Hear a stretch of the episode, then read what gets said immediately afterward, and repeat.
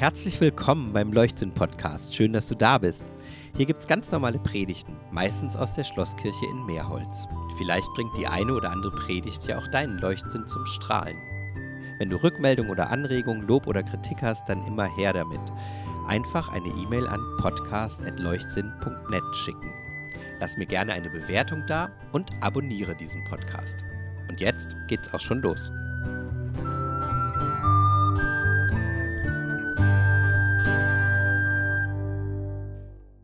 Die Gnade unseres Herrn Jesus Christus und die Liebe Gottes und die gemeinschaftsstiftende Kraft des Heiligen Geistes sei mit euch allen. Amen. Liebe Gemeinde, ich öffne die Tür und 90 Kilo Mensch bewegen sich in hoher Geschwindigkeit auf mich zu. Zwei starke Arme umschließen mich fest und halten mich und lassen mich nicht mehr los. Karlchen mit seiner schweren Beeinträchtigung durch eine Chromosomenanzahlveränderung kann nicht sprechen, aber seine Freude über einen Gast kann er ausdrücken, auch wenn er mich noch gar nicht kennt. Ich komme in ein Haus zu Besuch und werde an den gedeckten Tisch gesetzt. Es riecht streng. Die Kaffeetasse ist nicht ganz sauber und der Teller auch nicht.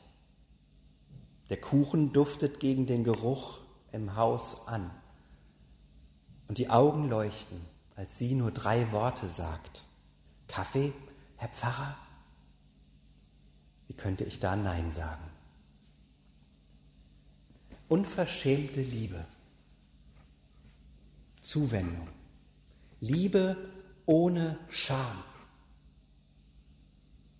ohne Einhaltung irgendwelcher Konventionen oder Regeln oder wie man das halt so macht. Das waren nur zwei kleine Beispiele. Andere drücken ihre Liebe zu den Menschen anders aus. Andere retten aus Liebe zu den Menschen Ertrinkende aus dem Meer oder nehmen Flüchtlinge bei sich zu Hause auf. Engagieren sich ehrenamtlich im Café International oder im Turnverein oder in einem der Kerb-Teams hier bei uns oder im Team der Jugendarbeit nächste Woche bei den Ferienspielen hier bei uns in Heiler und Meerholz. Und es gibt natürlich noch tausend andere Gelegenheiten, sich zu engagieren, über 50 Prozent in Hessen engagieren sich ehrenamtlich, das haben die Statistiken ergeben, aus Liebe zu den Menschen.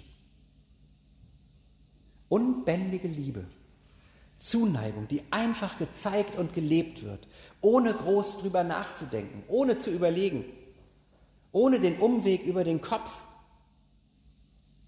Das hat Karlchen nicht gemacht, sondern hat mich einfach in den Arm genommen.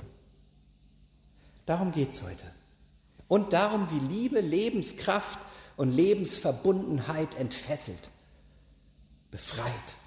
Liebe als Grund dafür, dass Gott immer wieder neue Anfänge schenkt, ohne Vorbedingung, für Vergebung. Liebe als Heilmittel, das uns die Steine vom Herzen schmelzt. Darum geht es in der Geschichte, die heute Predigttext ist. Ich werde ein paar Vorbemerkungen machen. Ich denke, dass es vielleicht gut ist, das zu wissen, wenn man dann den Predigtext hört. Erstens, Pharisäer. Einer kam ja heute schon vor. Die stehen in der Bibel oft für die etablierte Religion. Für Leute, wie aus dem Evangeliumtext vorhin, die meinen, sie würden alles genau richtig machen. Und die meinen, sie wären unfehlbar. Sie denken, Vergebung, das ist was für die anderen. Sie selbst berufen sich lieber auf ihren untadeligen Lebenswandel und Einhaltung aller Regeln. Ich glaube, wir können das heute jenseits aller Religion lesen.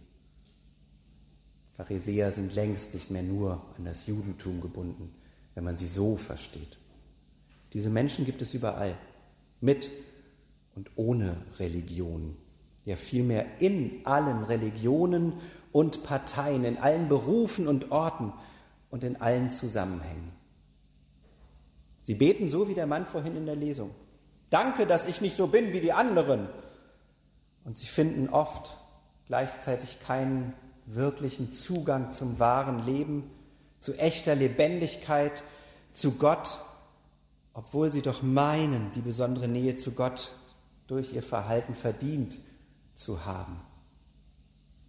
Sie bleiben irgendwie leer. Und wenn ich ehrlich bin, manchmal und in manchen Zusammenhängen, dann schleicht sich so ein Denken sogar bei mir ein. Wahrscheinlich tut es das bei jedem Menschen. Dass ich manchmal denke, was für ein Glück, dass ich nicht XYZ. Alles richtig machen und dann kann mir nichts passieren. Das ist so ein Gedanke. Martin Luther hat es auch versucht. Und dann bei all seinen Anstrengungen entdeckt, zu Gott findet, wer sich Gott anvertraut. Mit allem. Und wirklich mit allem. Mit dem Starken und mit dem Kaputten.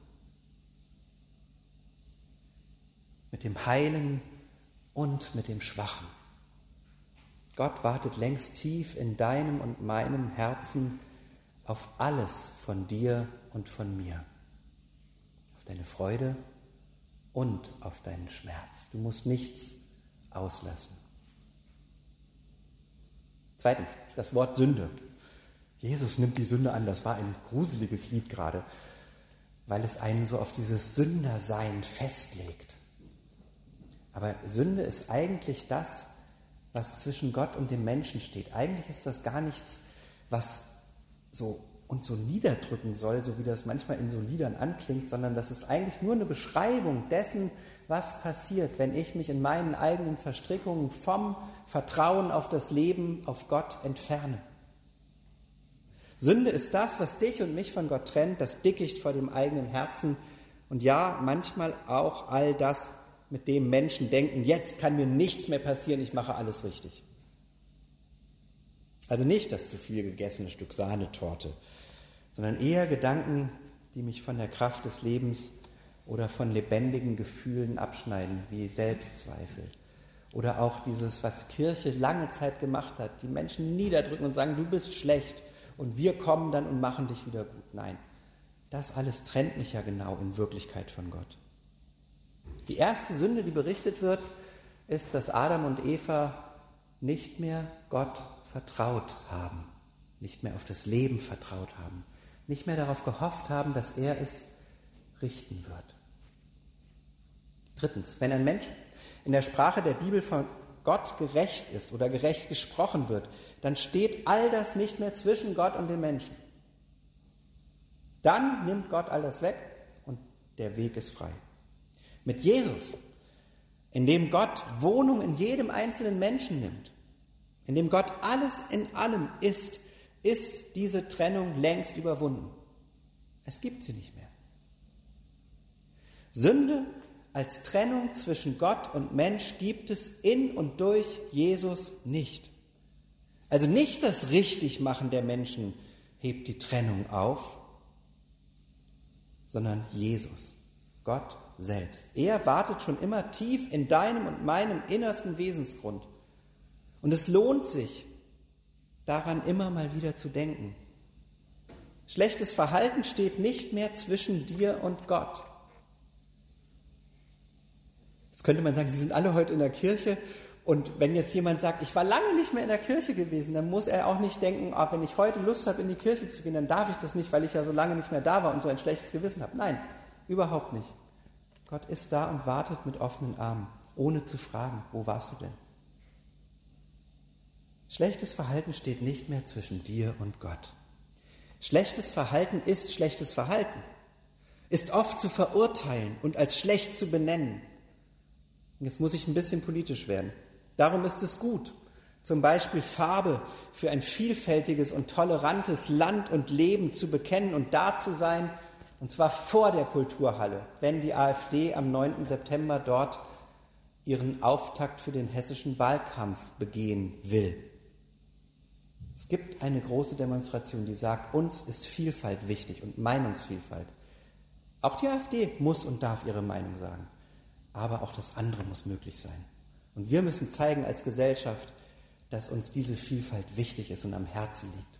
Und die Lebensverbundenheit. Schlechtes Verhalten steht nicht zwischen dir und Gott, wenn du in den Raum der Liebe Gottes eintrittst. Jesus nimmt das Trennende weg und schafft so Raum für ein anderes, lebenszugewandtes und lebensförderndes Verhalten. Raum für Liebe eben. Seine Liebe schafft Raum für Liebe unter uns. Viertens, die Sünderin, die gleich in dem Text vorkommt, wird nicht weiter benannt. Und auch, was sie getan hat, weshalb sie als Sünderin bezeichnet wird, erfahren wir nicht.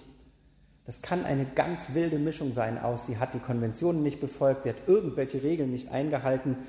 Manche denken, sie war eine Prostituierte. Es könnte aber auch, wenn man an die Geschichte mit dem ersten Stein denkt, sein, dass einfach ihr Mann fremdgegangen ist und sie sozusagen des Ehebruchs beschuldigt wird und damit zur Sünderin geworden ist, obwohl sie gar nichts falsch gemacht hat, nach unserem Dafürhalten heute.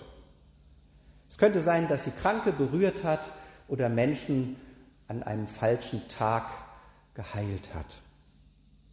Auch in Europa und dem damals herrschenden Christentum wurden lange Zeit Frauen, die andere geheilt haben im Namen der Religion, also der herrschenden Konventionen, als Hexen verbrannt, wenn sie unbequem geworden sind. Wurden als Sünderin bezeichnet, obwohl sie das gar nicht waren. Sie merken, liebe Gemeinde, große Liebe und Menschenzugewandtheit kann im Rahmen der Konvention auch zum Ausschluss aus der Gemeinschaft vermeintlich Rechtgläubiger führen.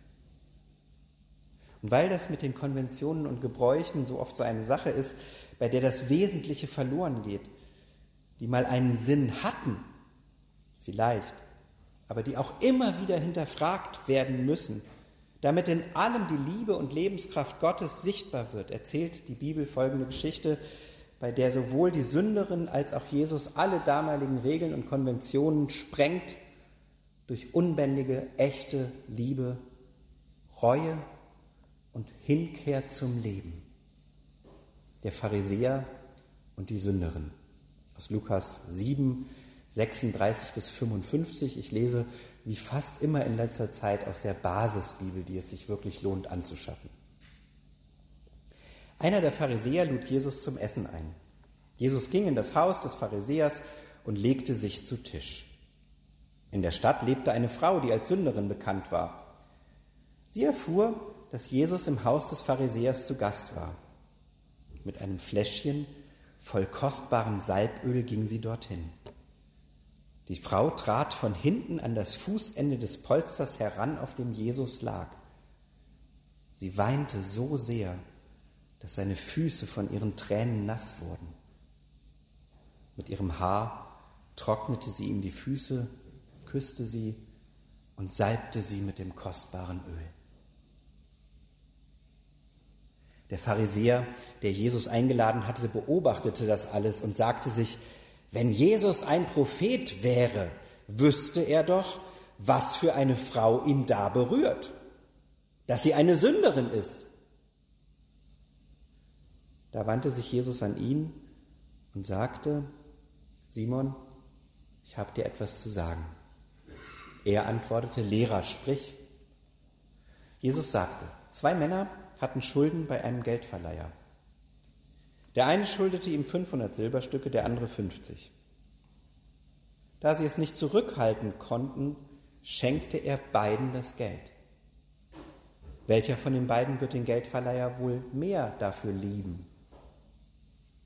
Simon antwortete, ich nehme an, der, dem der Geldverleiher mehr geschenkt hat.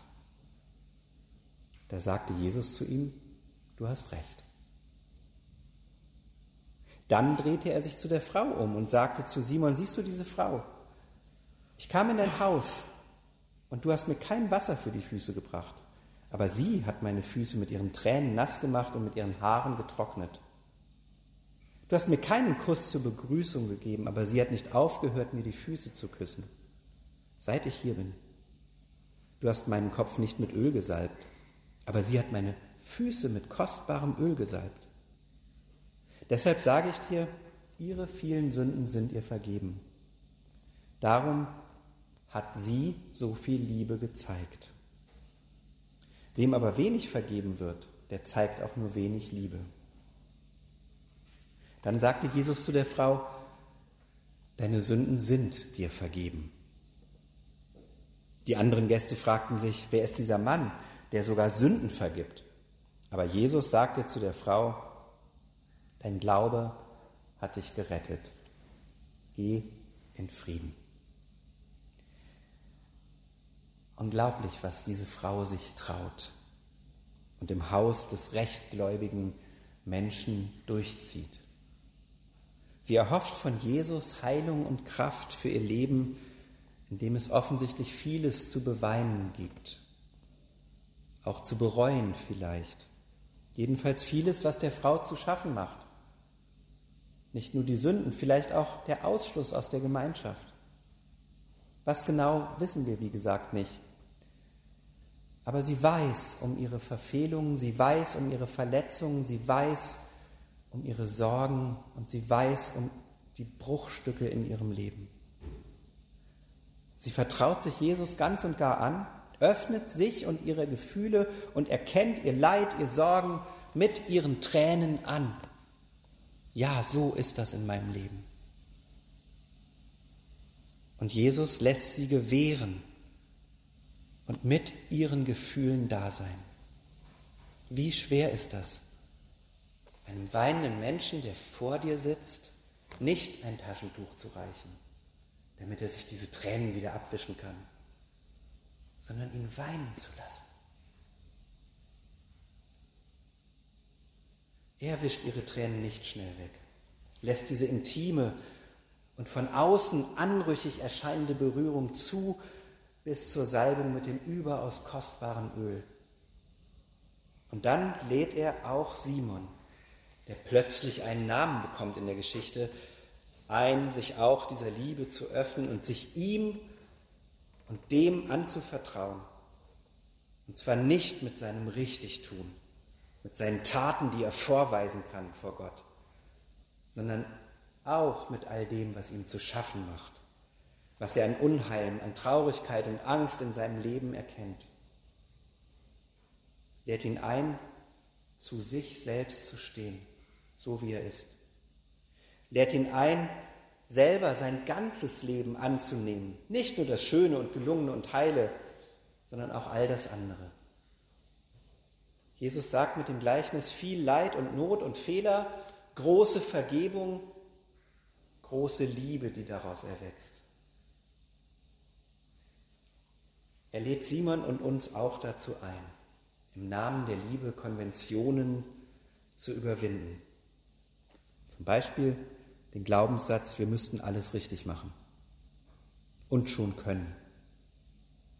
Jesus lädt dazu ein, der Liebe und Lebenskraft mehr Raum zu geben als starren Regeln. Für Jesus zählt die liebevolle Hinwendung zu ihm. Diese Bewegung, die immer wieder neu geschehen darf, ist sein Anliegen. Fühlen die Tränen der Frau, ein Einsehen, dass ich die Umkehr, die Hinwendung zum Leben immer wieder brauche. Glaube an die Kraft des Lebens, dass ich erfüllt bin und schon immer war mit dieser Kraft. Das Vertrauen, dass ich neue Wege gehen und alte verlassen kann. Dass diese Kraft Gottes, seine menschgewordene Liebe, mich auffängt. Wenn ich mich abkehre und nicht mehr von meinen Fehlern und Verstrickungen bestimmen lasse und sogar noch dann. Dein Glaube hat dir geholfen, sagt Jesus der Frau und dir und mir zum Schluss. Geh hin in Frieden, in dem Frieden, der alle Vernunft übersteigt. Diese Liebe, dieser Frieden bewahrt unseren innersten Wesenskern, unsere Herzen und Sinne in der Gegenwart Gottes durch Christus Jesus. Amen. Shalom. bevor du jetzt ausschaltest, nochmal die Erinnerung an die E-Mail-Adresse podcast.leuchtsinn.net und ein Sehen. Spüre doch dazu die Erde unter deinen Füßen. Sie gibt dir Halt und ist immer da, so wie Gott immer da ist. Spüre in deinen Atem, er verbindet dich mit allem, was lebt, so wie die menschgewordene Liebe Gottes. Und spüre in deine Aufrichtung. So bist du durch die Kraft Gottes aufgerichtet in deiner ganzen Würde. So segne dich jetzt der eine, die schöpferische Kraft allen Lebens, die verschwenderische Liebe und die helle, klare Weisheit, Gott Vater, Sohn und Heiliger Geist. Amen.